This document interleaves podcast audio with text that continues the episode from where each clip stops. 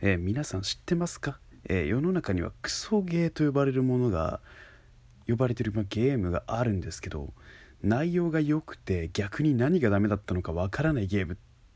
何が一体このクソゲーなのかって言われてるようなゲームが世の中に1個存在していることを最近したのでそれについて話していきたいと思います。ってなわけで侍になりたい野郎が行くエイプリル松のもしよかったら聞いてください。やっていきたいと思います。さあてなわけで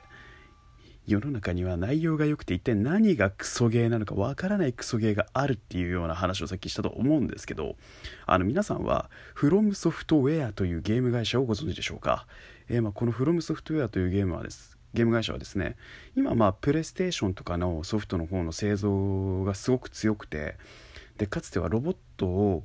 えー、と立体的な操作するゲーム「アーマードコア」というゲームで人気を博したりとか「デモンズソウル」というアクション RPG ゲームを作ったことで知られるメーカーで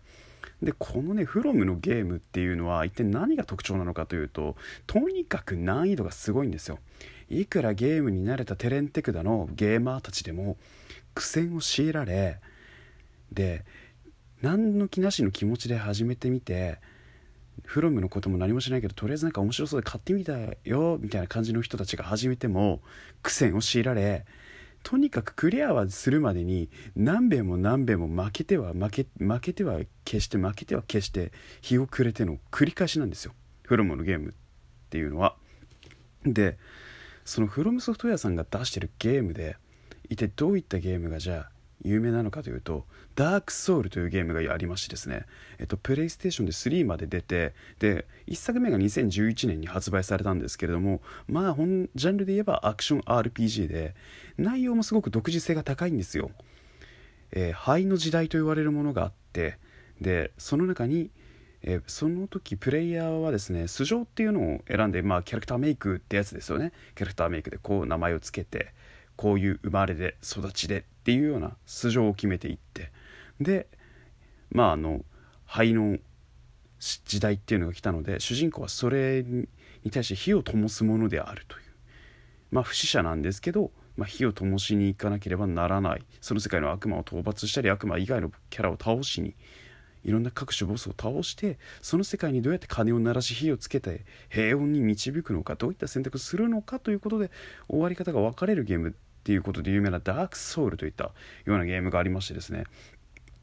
アクション RPG ゲームっていうと大体なんかまあ敵はまあまあ厄介なモーションを取ってくる敵っていうのはまあ存在するんですけどフロムさんの場合そういうそういう定番なパターンから枠組みから外れてくるんですよ。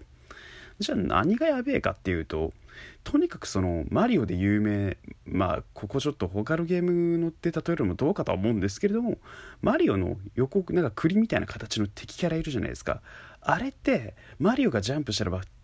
踏んでなんとか消せるじゃないですか。ただフロムのゲームはそうもいかないんですよ。アクション RPG でプレイヤーが初っ端からまあ武器を持っているわけですね。ロールプレイングといえばまあ剣盾槍などのいろんな武器を扱い、まあ、それらを駆使して敵を倒していくわけなんですけれどもまあそれのねいくら攻撃倒し攻撃し続ければ倒れるんじゃないのって思うんですけどなんとですねプレイヤーよりもまず相手の方が攻撃力が倍あるんだよっていう想定で始めると死にます。あの道中の弱い敵だというと言っても舐めることなかれという。でとにかく気が抜けないゲームでボスを倒したからといって次の場所にじゃ進むじゃないですか。セーブを書いてね。ところがどっこいですよ。次進んだ瞬間またボス みたいなこともあるんですよ。で僕はクロムスフェアのゲームで何を今やってるのかというと赤炉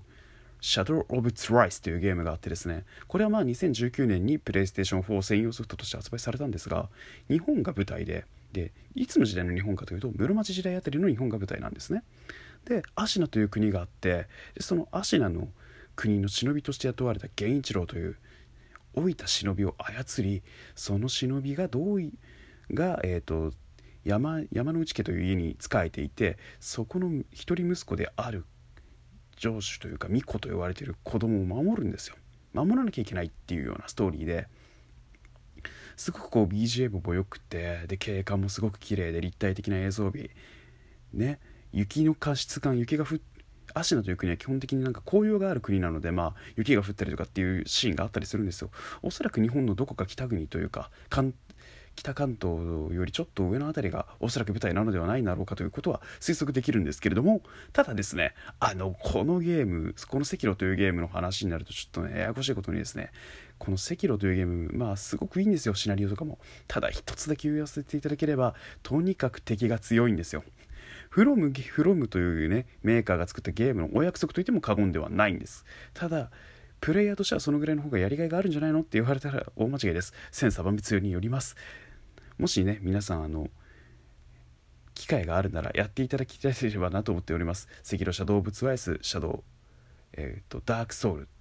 とかっていうゲームを出してるメーカーなのでアクション RPG をとにかく面白く作るメーカーでもあり各種こう設定をすごく練っていてうわすごいこういう世界観なのかと一瞬驚かされるようなこともありますし本当にまさしくゲームとは思えないまさに歴史や英雄譚に立ち会ったまさといったような気分にもなれるっていったような最高のゲームであります。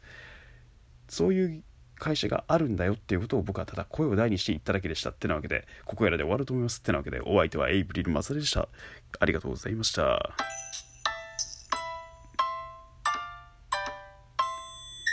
またお聞きくだされば幸いです。